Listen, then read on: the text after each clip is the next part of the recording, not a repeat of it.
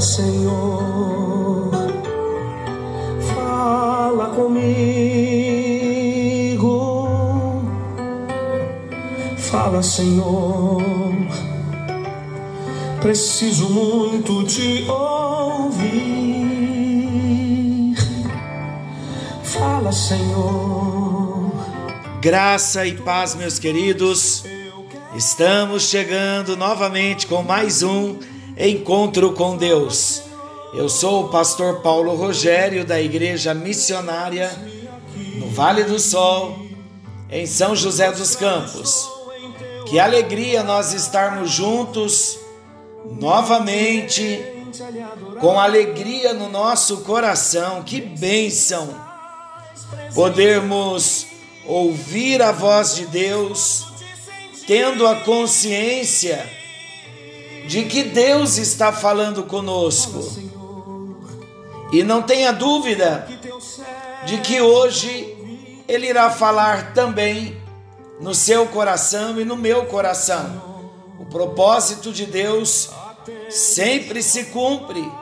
E nesta noite não tenha dúvida de que há algo especial para mim e para você no dia do Senhor.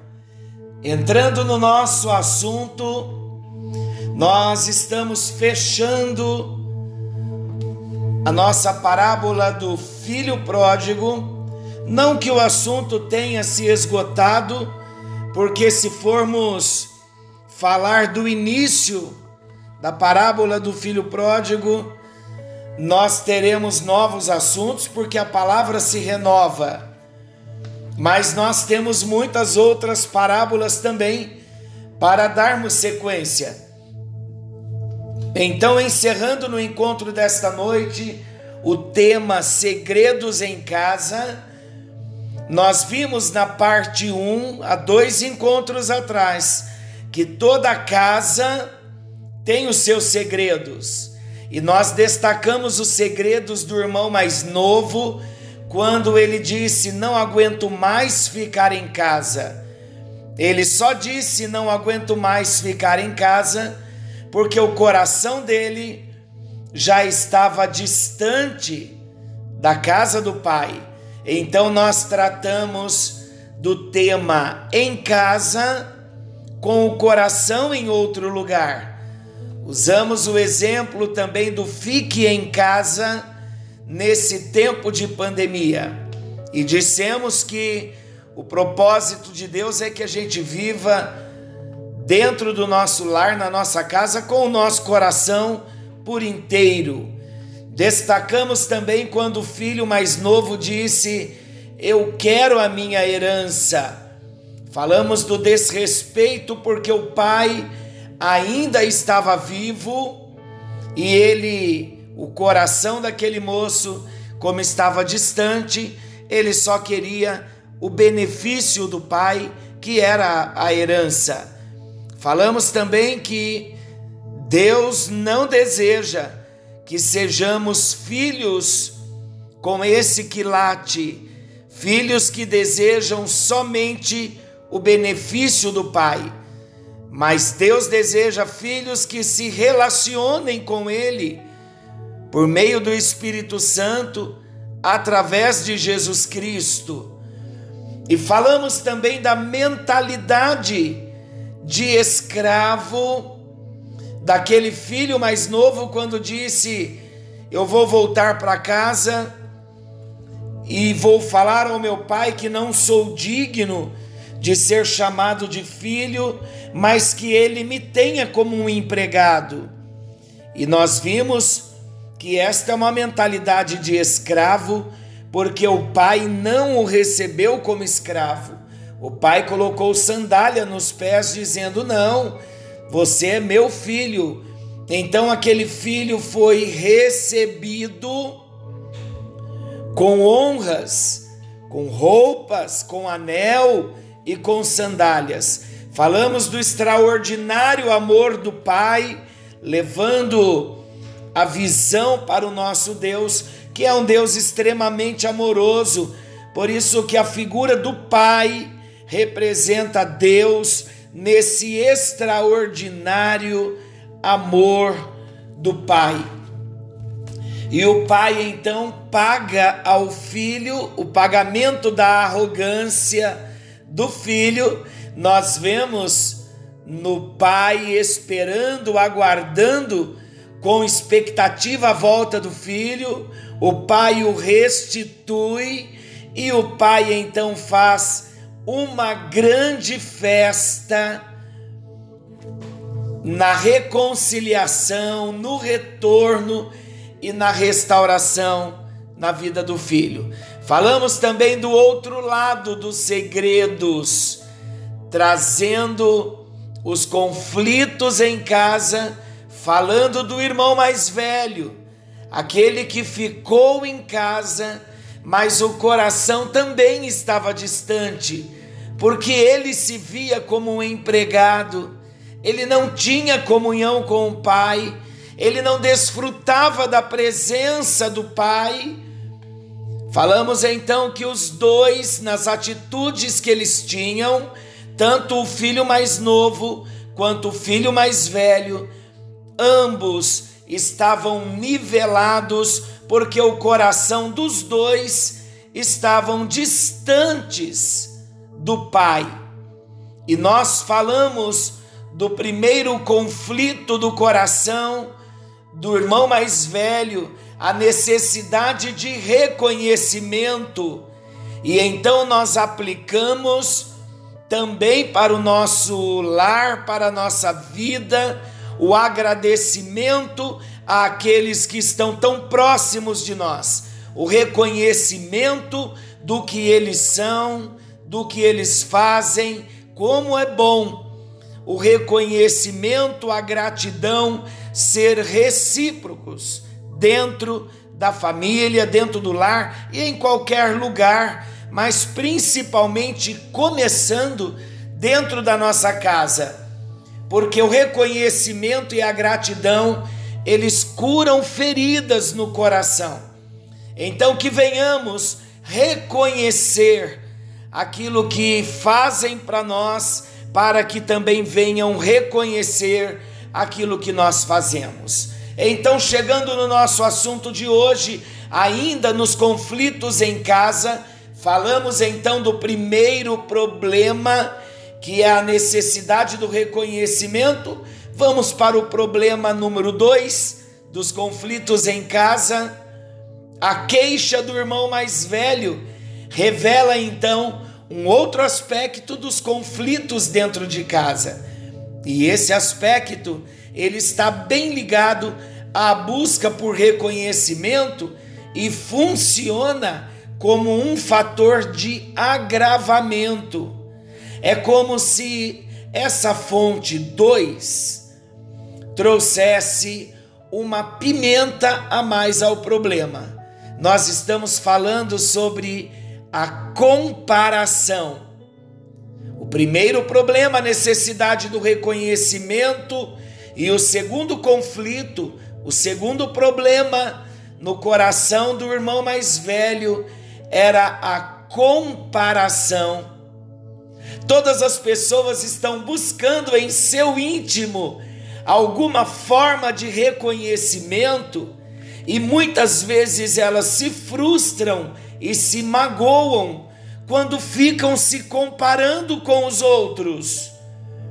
O irmão mais velho, ele ficou indignado porque ele comparou as suas atitudes com a do seu irmão mais novo e ele comparou as reações do pai. Queridos, a comparação ela traz algumas consequências aos relacionamentos familiares.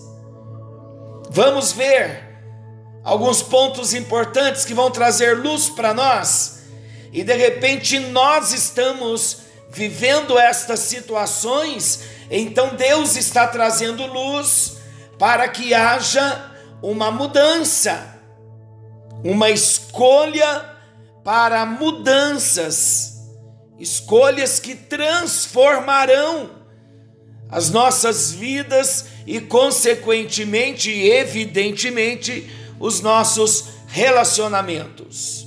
Vamos ver então aqui no nosso texto. Um irmão, ele sente que o outro é favorito ou possui privilégios. Não foi assim? Esse teu filho, ele gastou toda a sua herança, o seu dinheiro.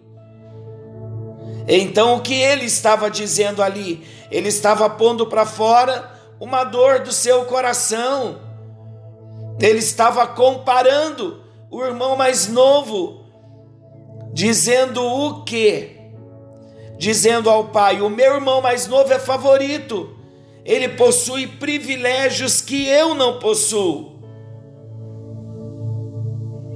E na nossa família, eu já tenho 53 anos, mas eu me lembro da minha fase de infância, quando eu e os meus irmãos, quando nós brigávamos, nos rebelávamos um contra o outro e nos sentíamos injustiçados quando o pai ficava bravo comigo, com a gente e não com o outro, não era assim? E quanto e como isso acontece hoje em dia?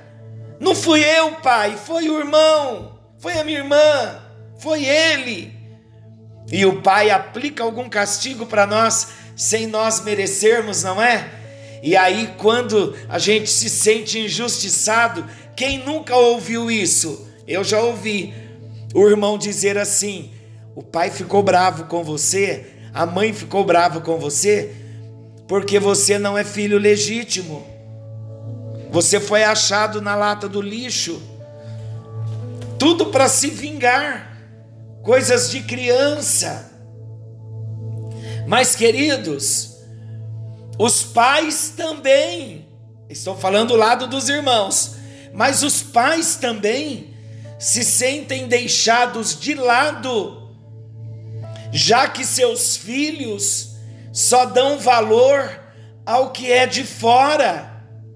Quantos filhos hoje que estão dando honras aos de fora e se esquecem dos de dentro? Hoje, na minha realidade como casado, há sete anos, vou fazer agora, dia 12 de outubro, eu e a Nice completaremos sete anos de casados.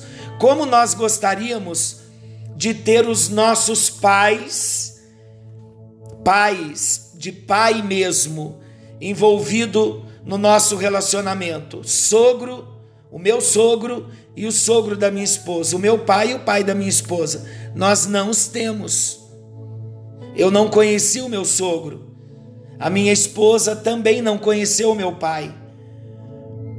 Mas se eles estivessem aqui hoje, eles seriam tratados de modo igual. Então eu e a minha esposa temos muito cuidado com as nossas mães, porque nós cuidamos das nossas mães, amamos as nossas mães do mesmo modo.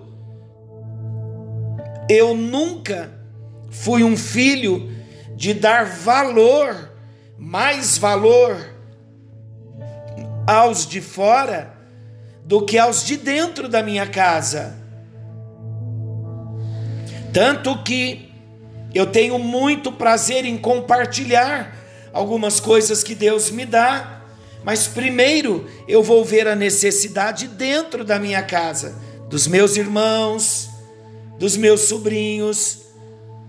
E então depois partilhamos para a família da fé. Então hoje, para vocês terem uma ideia, se eu levo a minha sogra a um médico, a minha mãe também vai ao mesmo médico.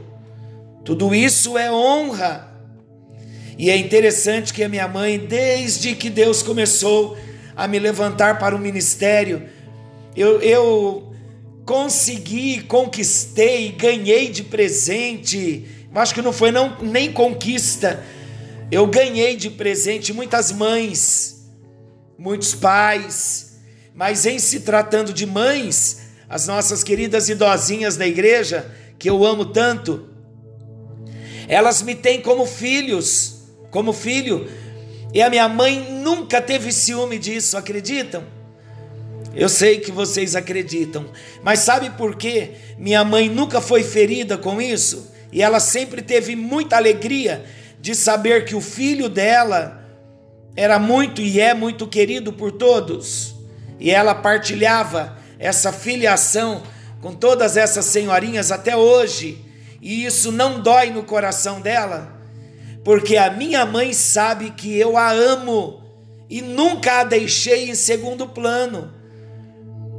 Quando eu cuido da minha sogra, também levando a minha sogra a um médico, no carinho todo que nós tratamos um ao outro, minha mãe também se alegra, porque ela sabe que a minha sogra é a minha segunda mãe, como a minha esposa também tem o mesmo trato, porque isso traz feridas no coração, queridos. Então os pais não podem se sentir deixados de lado. Filhos, vamos estar atentos e honrar aos nossos pais. Um outro aspecto a ser destacado: uns ficam irritados com os outros porque o seu familiar só fica na internet e não dispensa atencial, a atenção presencial de qualidade. Então vamos estar atentos também com os jogos eletrônicos, com celular, com computador, com o mundo virtual. Porque às vezes estamos em casa, sentados à mesa, na hora da refeição, ou um em cada cômodo da casa, como falamos no encontro anterior, ou então todos estão sentados no sofá, mas cada um no seu mundo. Às vezes vão para um passeio, cada um com o seu celular. E na verdade ninguém está conectado, porque cada um está ligado no mundo virtual. Queridos pais, é uma palavra de advertência agora. Coloque um limite dentro da sua casa, mas você, pai mãe, agora como pastor, com carinho, amor, mas também na autoridade de Deus, essa postura firme tem que começar por vocês, por nós, porque muitas vezes nós, enquanto maridos e pais, somos os primeiros a vivermos ligados no mundo virtual e nos desconectamos dos filhos, da esposa. Outras vezes é a esposa, é a mãe que vive conectada no mundo virtual, seja a internet por computador, seja no celular, seja no WhatsApp, seja no Face, Instagram. Cada dia não se preocupe com isso, precisamos estar alertas, porque cada dia vai vir coisas novas para roubar os valores da família, para roubar o que nós temos de mais precioso, que é o tempo em família se é para assistir a um filme, que todos desliguem os seus celulares e estejam conectados no filme. Eu não estou falando de uma visão radical, porque eu não sou radical. Eu procuro ser, estar no, no meio. Se é para comer uma pipoca juntos, assistindo a um filme, vamos todos estar conectados no filme, na pipoca, na boa conversa, no riso, todos interagindo no mesmo foco. Então, queridos, Deus está sondando a nossa casa e Ele vê que nós estamos desconectados por causa do mundo virtual. E isso traz uma irritação para aquele que está dentro de casa menos conectado. Então Deus está chamando a nossa atenção para nós voltarmos ao relacionamento presencial e deixarmos um pouco o mundo virtual.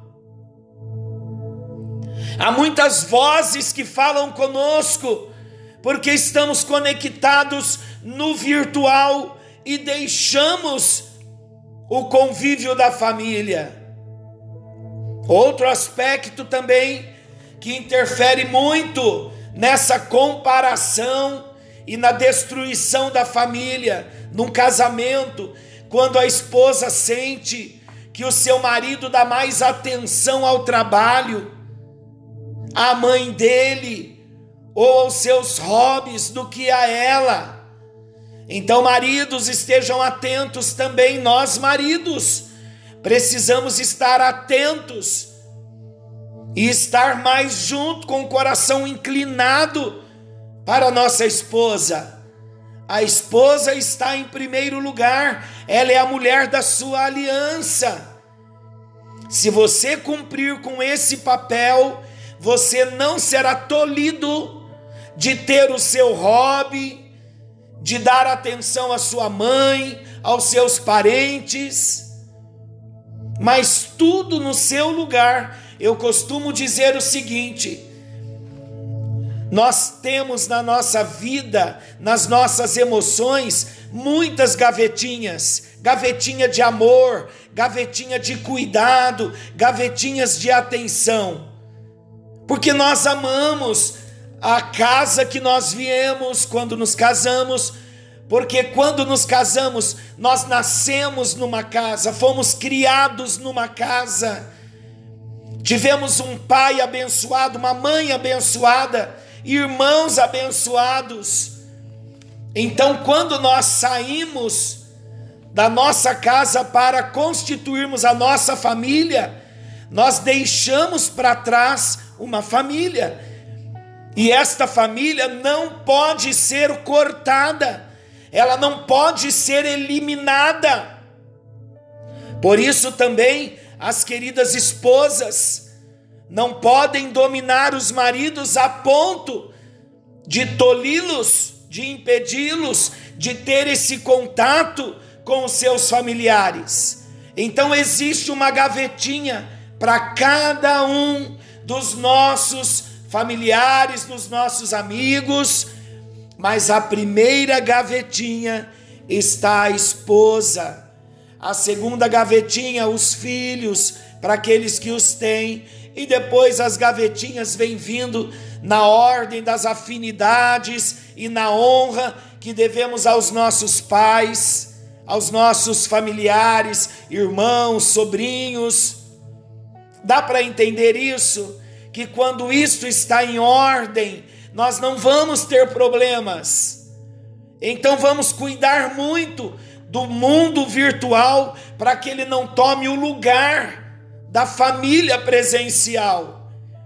E não vamos esquecer que temos um histórico familiar também, e cada um deve ser amado e cuidado, ter a nossa atenção na sua proporção.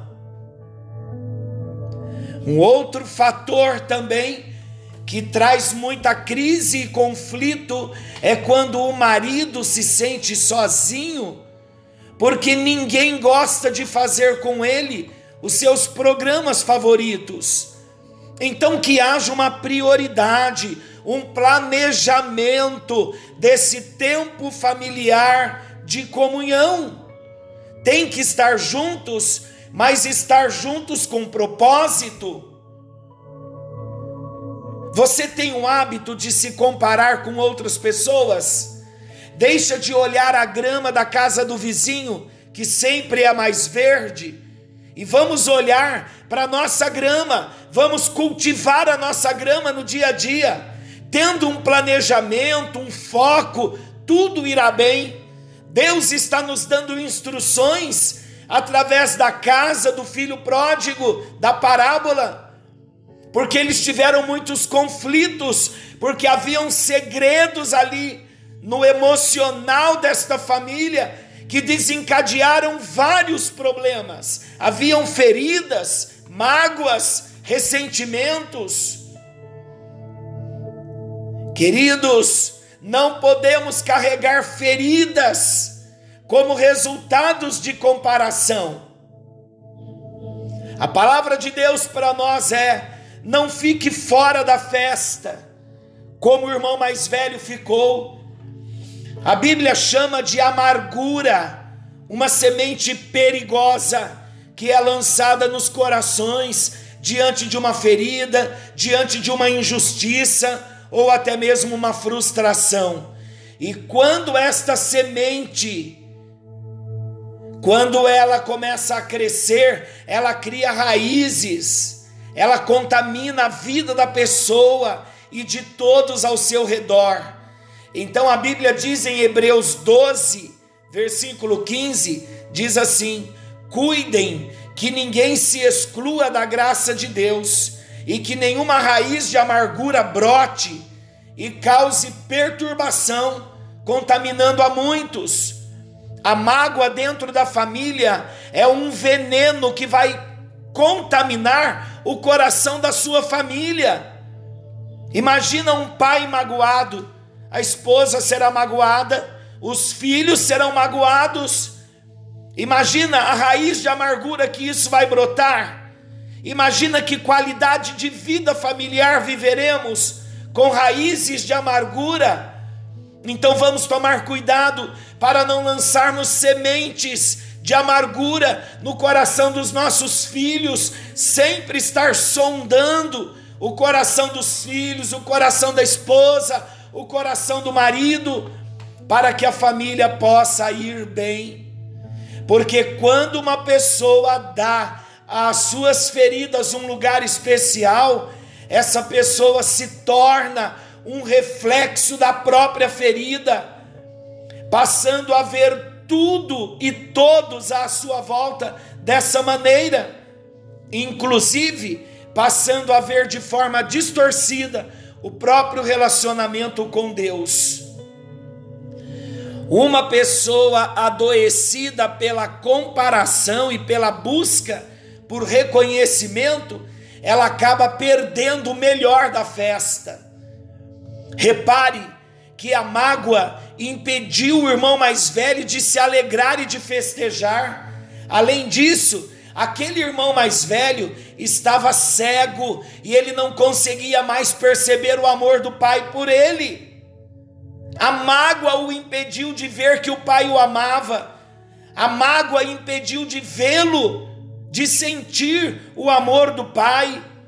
Interessante que dá a impressão que ele não tomou conhecimento do retorno do irmão, mas quando ele lança no rosto do pai que o irmão não era digno de ser tão abençoado e agraciado no seu retorno, quando ele diz: Esse teu filho gastou tudo com meretrizes, então, de um modo pejorativo, ele conseguiu ver as falhas do irmão porque estava magoado e ele não conseguiu sentir o amor do Pai.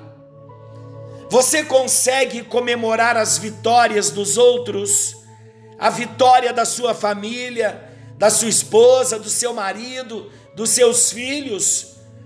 Quando alguém perto de você está alegre, isso afeta o seu sentimento de valor próprio quando alguém prospera ao seu redor. Vamos falar um pouquinho da mentalidade de escravo, tratando do irmão mais velho. A postura do irmão mais velho mostra o outro lado da mesma moeda, chamada de mentalidade de escravo. O irmão mais novo cometeu erros, sim, e queria compensar os seus erros diante de Deus trabalhando com, com como escravo. Agora, o irmão mais velho demonstra uma atitude muito semelhante.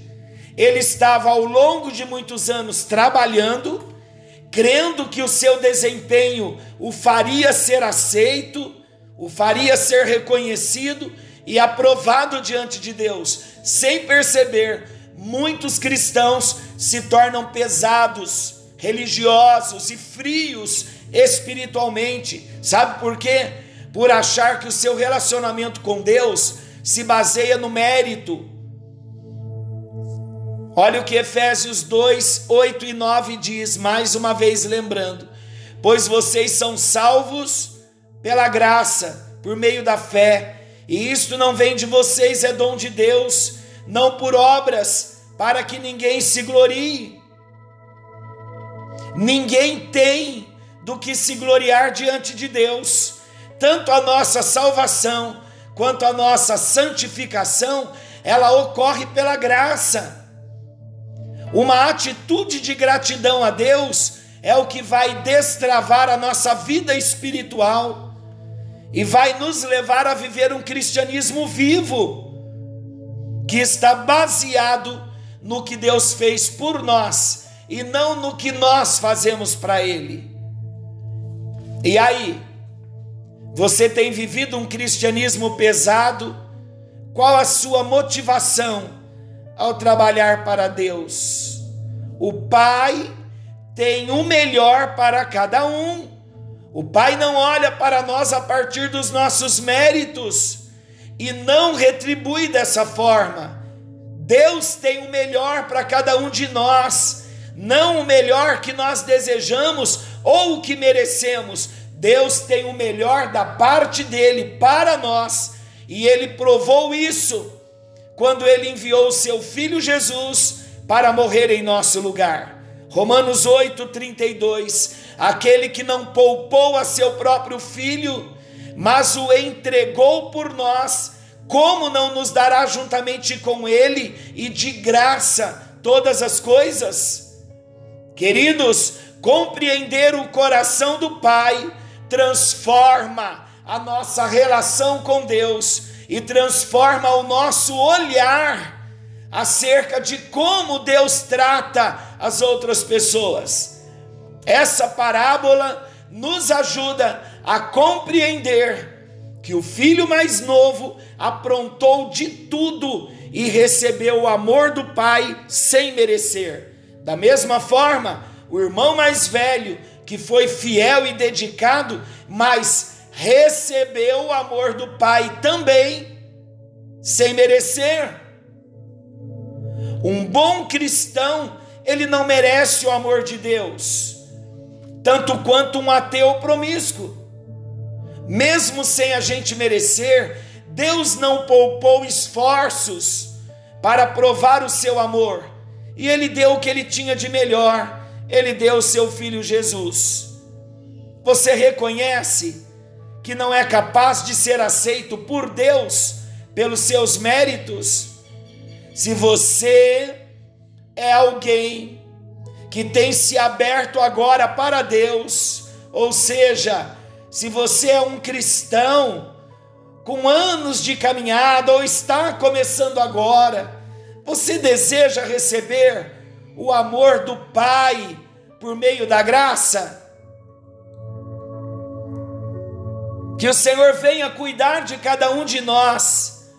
E nesse tempo que ainda estamos vivendo um isolamento social parcial, a parábola do filho pródigo nos mostra que tem pessoas hoje sofrendo por não estarem desfrutando do, amor de Deus.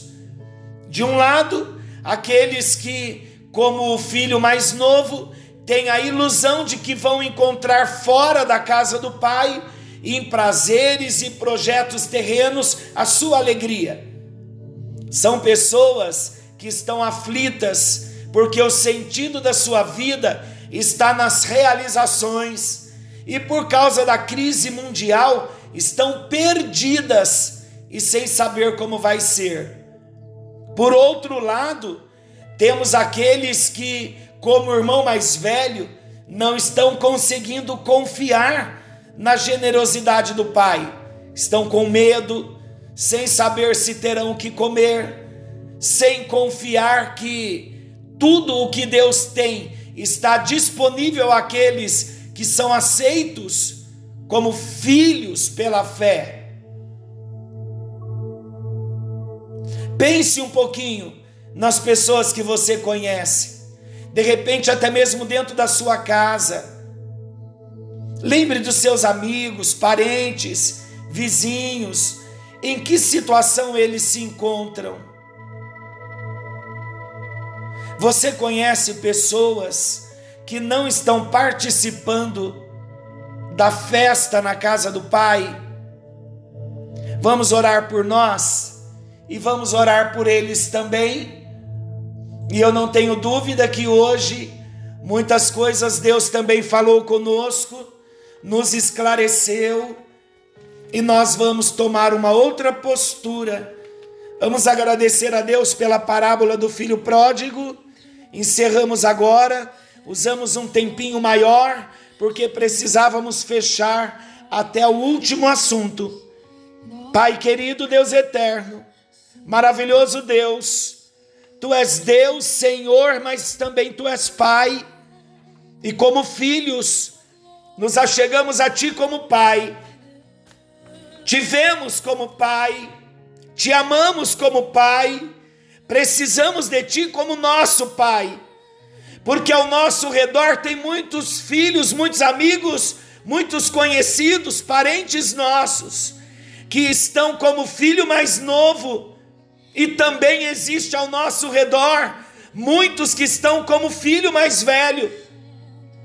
E nós queremos orar por todos eles e orar também por nós, para que tomemos uma posição, recebendo a palavra que recebemos, que venhamos te amar como nunca, que venhamos nos relacionar com a nossa família intensamente como nunca.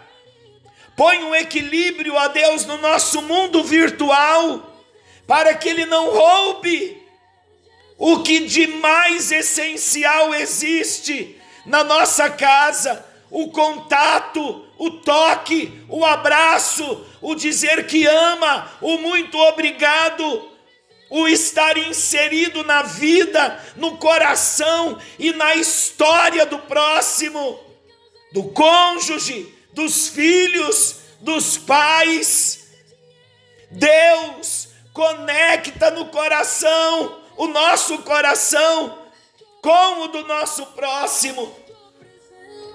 Que não venhamos fazer comparações que não venhamos nos sentir menor nem maior, mas que sintamos que o teu amor, que a tua graça nos alcança de um modo exponencial, que a tua graça no encontro de hoje possa ser manifesta na nossa vida e que venhamos ter uma visão aberta e clara de quem tu és e do amor que o Senhor tem por nós.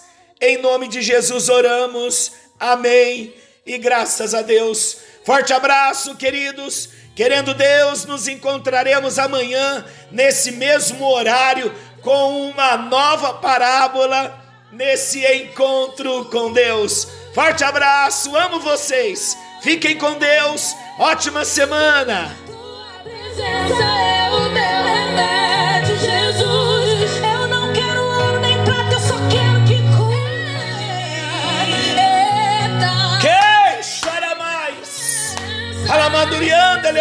Se confronta com tudo aqui dentro da gente.